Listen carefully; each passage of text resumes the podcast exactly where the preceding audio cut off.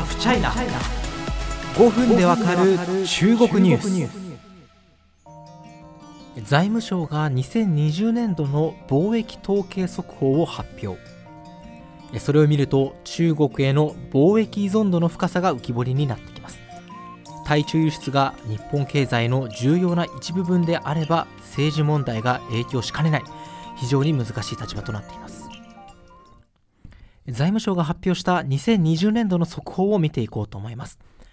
対中国輸出は15兆8997億年前年比でプラス9.6%と2年ぶりの増加となりました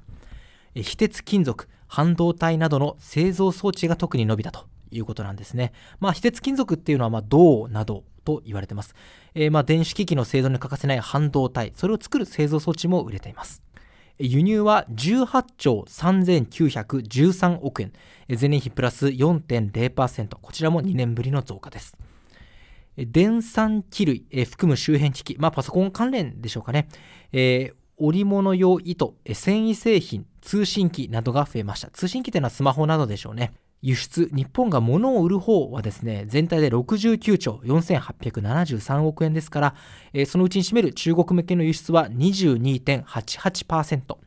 中国側が徐々に、まあ、消費はまだまだなんですけどね、えー、景気が回復しつつある傾向であることや、えー、製造需要が寄与したものではないでしょうか。まあ、つまりですね、貿易相手の中でも、まあ、依然として中国の存在感が大きいということですね。えここで問題になってくるのが政治環境です。日米共同声明、菅さんとバイデンさんの会談の時にも話した通り、自由や民主主義という価値観という面ではですね、日本はもう100%アメリカ側に立つ以外の選択肢はありません。そのため、まあ、日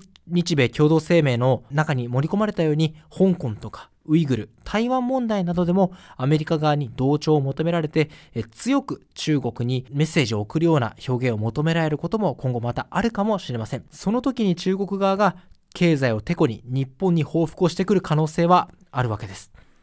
じゃあ、そういうリスクをなくすために中国との経済活動をやめるのか。別に今こうやって輸出、輸入とか、あるいは中国に日本企業の現地法人を置くような、あの中国とやり取りしてる日本企業も、なんかその中国が好きだから中国でビジネスをしてるわけではないですよね。それはマーケットとして魅力的で、お金が儲かるチャンスがあるからです。日本の市場はただでさえ少子高齢化で、これからまあ地盤沈下していくと言われています。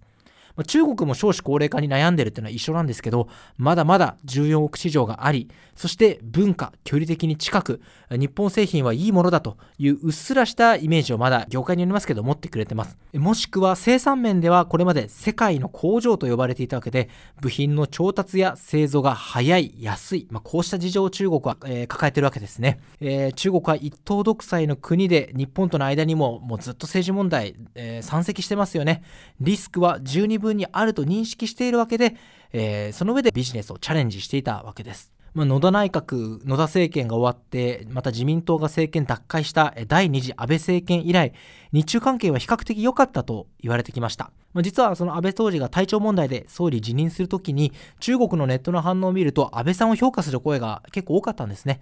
それは米中間で日本がうまくバランス取りをしたっていうものもあるんですけれども、まあ、在任中、日中関係を安定させていたということもあ指摘されているわけです。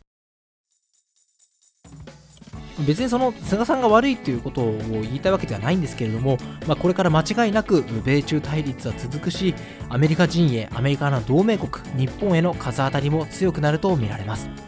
えこの貿易統計を見ながら感情の抜きに日本としてどういうふうに、まあ、利を取るか得を稼ぐかっていうものを考える時期に来ているんだと思います。